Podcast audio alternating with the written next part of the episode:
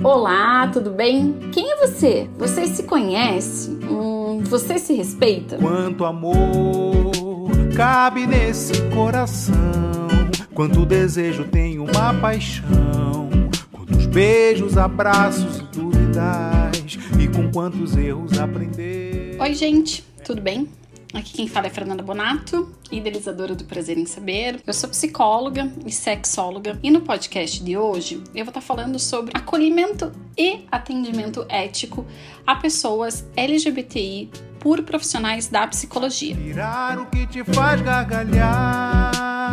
Onde você está? Dia 29 de agosto é o Dia Nacional da Visibilidade Lésbica. Ele é feito nessa data, 29 de agosto, por causa do primeiro Seminário Nacional de Lésbicas que aconteceu em 1996. Ou seja, a gente já tem aí mais do que duas décadas da realização desse primeiro seminário, que foi um marco para mulheres que se relacionam com mulheres. Eu falo isso porque a vivência lésbica ela é muito invisibilizada ainda em nosso país, né?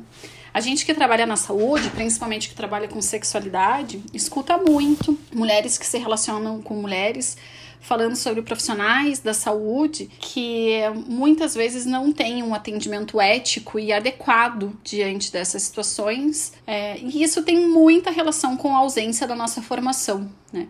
Eu, por exemplo, enquanto psicóloga, não tive absolutamente nada disso lá entre 2000 e 2005 é, na minha faculdade. Não aprendi, eu não me recordo de terem falado sobre o atendimento acolhedor a pessoas LGBTIs, né?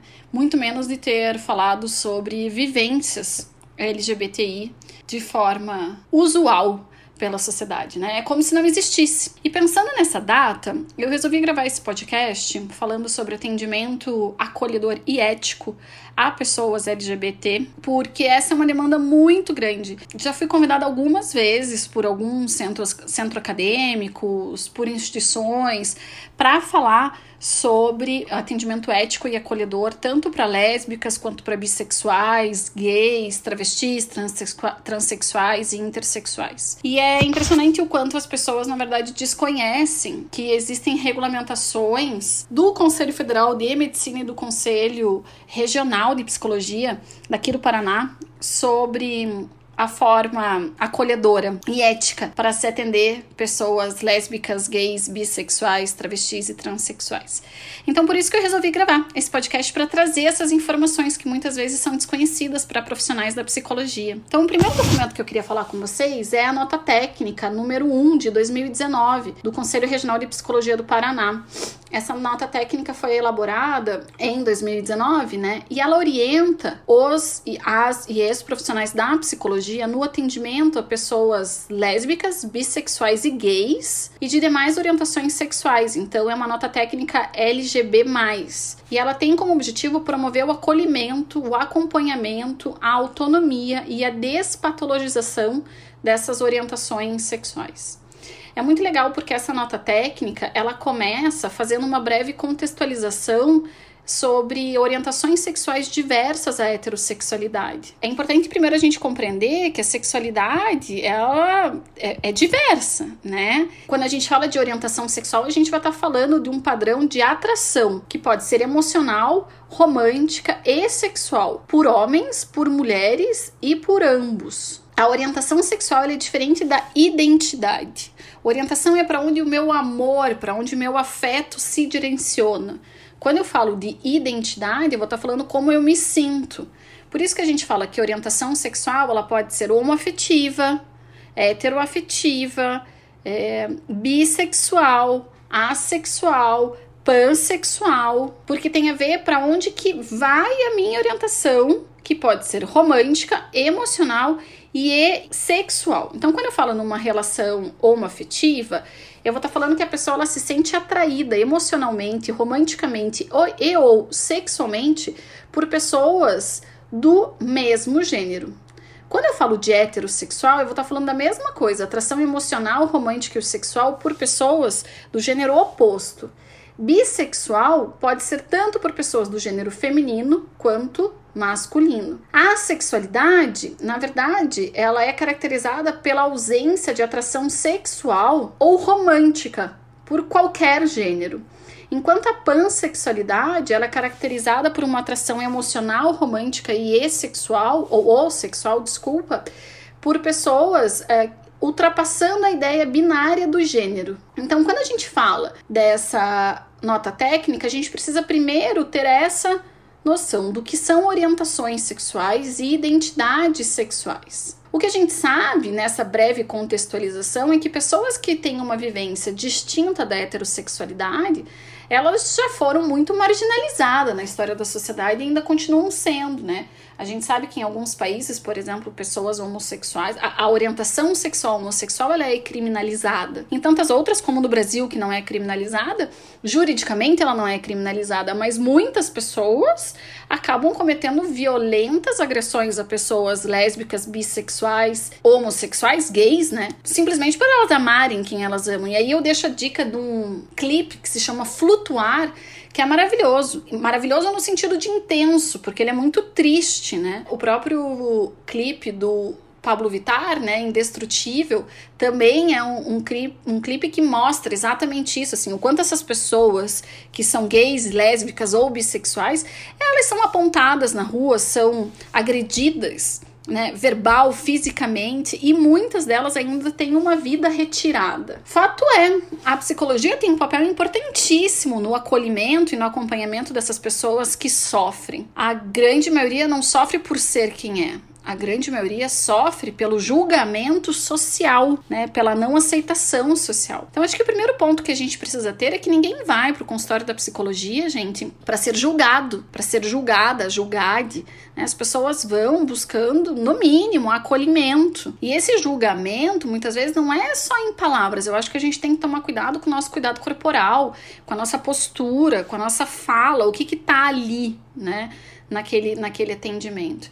E daí é importante a gente lembrar da resolução número 1 de 99, de 22 de março de 1999, do Conselho Federal de Psicologia, que estabelece normas de atuação para os, as ex-psicólogos em relação à questão da orientação sexual e que já diz, gente, lá no capítulo, no artigo 1 né, que nós, psicólogos, psicólogas e psicólogas, deveremos atuar seguindo, seguindo os princípios éticos da profissão que visem a não discriminação e a promoção e o bem-estar das pessoas e da humanidade. Então a gente não deve contribuir para estigmatização e para descriminalização, pelo contrário, a gente tem que contribuir com o nosso conhecimento para uma reflexão sobre preconceito e o desaparecimento de discriminações e estigmatizações contra aqueles e aquelas que apresentam comportamentos e práticas homeróticas, conforme diz o artigo 2. Então, quando a gente volta lá para a resolução técnica do Conselho Federal de Conselho Regional de Psicologia do Paraná, número 1 de 99,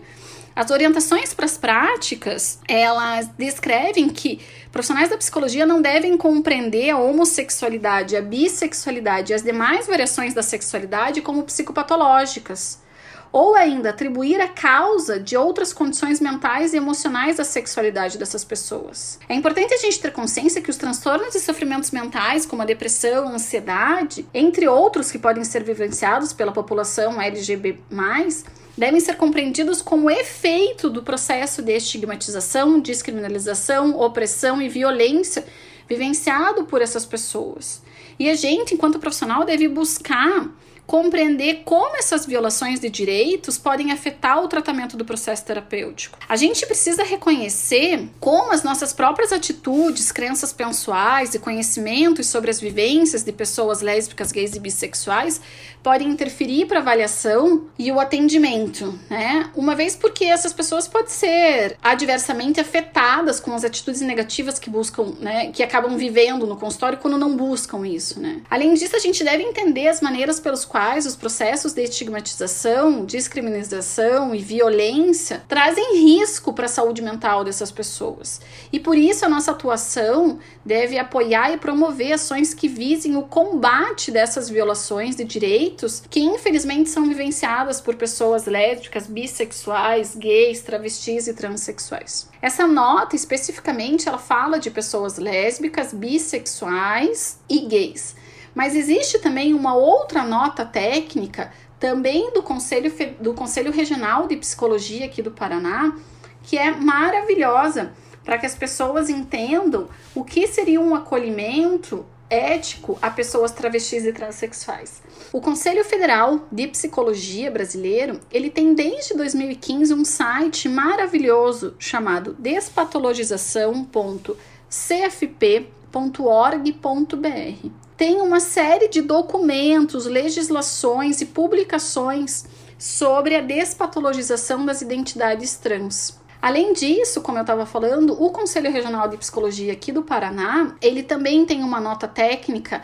que orienta os profissionais da psicologia no atendimento às pessoas travestis e transexuais, que tem como objetivo promover o acolhimento, a despatologização, a autonomia e o acompanhamento de pessoas travestis e transexuais. Essa nota técnica é número 2 de 2018 então, se vocês forem lá no Google, vocês podem dar uma olhadinha na nota técnica 2 de 2018, que fala então sobre é, pessoas travestis e transexuais, o atendimento a pessoas travestis e transexuais por profissionais da psicologia, e tem a nota técnica número 1 de 2019, que fala também sobre o atendimento a pessoas lésbicas, gays e bissexuais. E assim como a nota técnica número 1, essa nota técnica número 2 de 2018 fala sobre o que é um acolhimento ético, acolhedor, que o a ou e profissional da psicologia tem que ter diante de pessoas travestis e transexuais, enfatizando que a gente não deve buscar adequação na identidade do gênero ao gênero que foi designado ao nascimento dessas pessoas,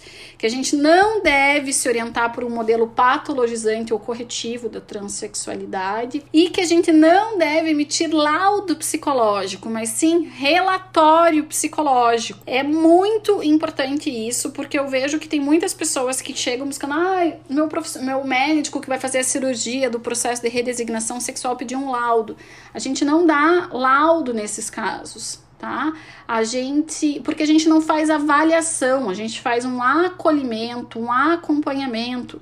E por isso que o documento certo seria relatório psicológico. Mas para vocês saberem um pouco mais, eu oriento que vocês leiam, né, essa nota técnica número 2 de 2018 do Conselho Regional de Psicologia do Paraná, para vocês terem um pouco mais desse conhecimento específico de laudo e relatório. Além disso, existe um outro documento que é muito legal do Conselho Regional de Psicologia do Rio Grande do Sul, que se chama Diretrizes para Práticas Psicológicas com Pessoas Trans em Não Conformidade de Gênero. Ela é muito ampla e vale muito a pena as pessoas que trabalham com pessoas travestis e transexuais terem acesso a esse documento. Até porque tem muitas pessoas que têm muitas dúvidas. Foi por isso que eu resolvi gravar esse podcast, assim, mais para ser um direcionamento, principalmente para psicólogas, psicólogos e psicólogas que atendem gays, lésbicas, travestis, transexuais e intersexuais, porque há uma falta na nossa formação. É, essas pessoas muitas vezes